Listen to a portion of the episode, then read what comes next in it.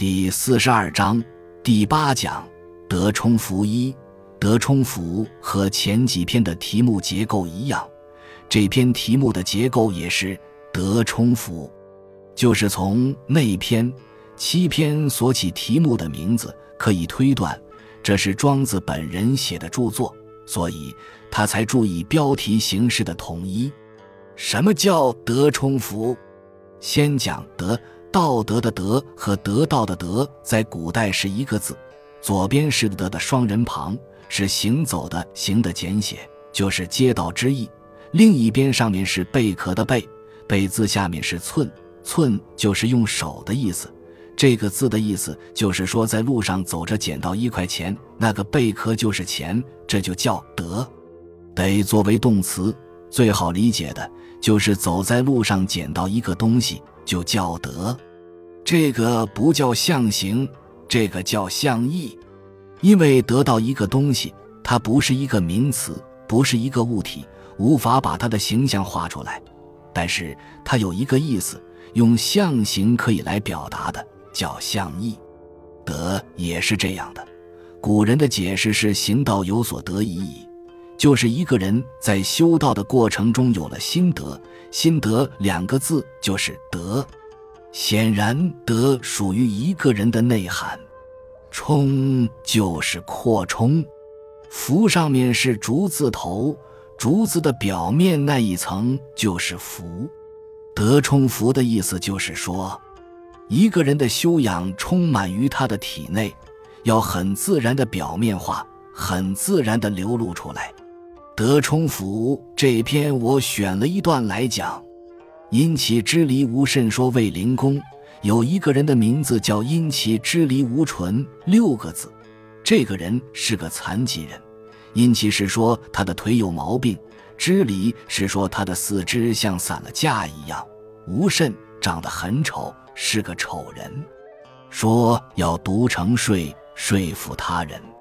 魏国是当时的一个小国。卫灵公是一个昏君，我告诉你们，古代的国王取名叫什么灵王、灵公的，都是一些冒烟的，都是些魂虫。那么这个残疾人去说服卫灵公，灵公说之，而是全人，其斗千千，说要读成乐、通乐，卫灵公就很喜欢。再去看那些不残疾的普通人的时候，也不过奇斗千千，就是肩膀上面长一个头，并不觉得这些正常人有啥子好看。就是说，一个昏君和一个有道德修养的残疾人接触了以后，首先就不觉得他是残疾人，然后他回头再去看那些非残疾人，也并不觉得他们怎样。这就是德充于内，能够表现于外。使他人改变对一个人的印象。孟大颖说：“齐桓公，第二个残疾人叫孟大颖，他去说服齐桓公。齐桓公是春秋时代五霸之一。过去家里装东西的坛子就叫瓮，就是大的盆子。这个残疾人实际上是属于大脖子病。庄子写这些东西都是寓言，你不要把它当成真有那么个人。”桓公说之，而是全人，其斗千千。残疾人说服齐桓公的时候，齐桓公一下就对他产生了好感。齐桓公也是一样的，回头再看非残疾人，也并没有觉得他们有多么好看。举出这两个例子，下面就得出结论：故德有所长，而行有所望。所以。一个人在他的道德方面有其特长之后，那么别人对他难看的形象就会忘掉，别人就不觉得他长得特别丑陋。这是说一个人的道德充实于内而对外表的影响。这跟现在人的看法不同。现在的人整了容，哪怕道德乌七八糟，都会觉得自己很好看。古人不那样看，庄子也不那样看。按照庄子讲的呢，今天搞美容的都要关门。人不忘其所忘，而忘其所不忘，此谓成忘。前面庄子说了，卫灵公和齐桓公都把说服他们的那个残疾人的形象忘了，但是庄子说什么是真正的忘呢？有些事情对你说来，本来你应该把它忘掉，偏偏你不忘，记得些鸡毛蒜皮的事情；而同时有一些事情是你不该忘掉的，但是你却偏偏把它忘掉了。庄子说：“此谓成忘，这就叫真正的忘了。”那么这个话一翻译出来，就是齐桓公把那个残疾人的丑陋给忘了。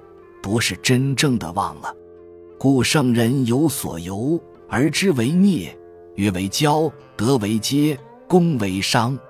游不是今天我们说的一天到晚去耍，从前的人把读书都叫游学，把当官叫宦游，并不是他在那里耍，是说只是在习那一门里做那一门工作。那么圣人也需要去做些事情，他就需要几样东西。第一个需要知，在这里就是知识。聂如果把底下子字换成米，通这个聂是媒介的意思，因为有了知识以后才能够生发开来，就是这个孽。还需要遵守各种条约，这个约比我们今天说的两国之间签订的条约还要广泛些，包括自我约束，就是人必须要有一定的约束。这个约束就好像胶一样。你们看，木匠做一个东西，要拿胶把各个接口粘合起来，那么约就是一定的行为准则，必须有这个才能够粘合起来，不然就散了架。还要有德，有了德才能够待人接物。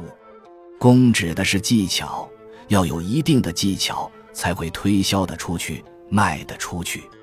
先从正面说，知、曰、德、功都是如何重要。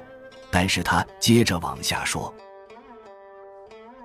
本集就到这儿了，感谢您的收听，喜欢请订阅关注主播，主页有更多精彩内容。”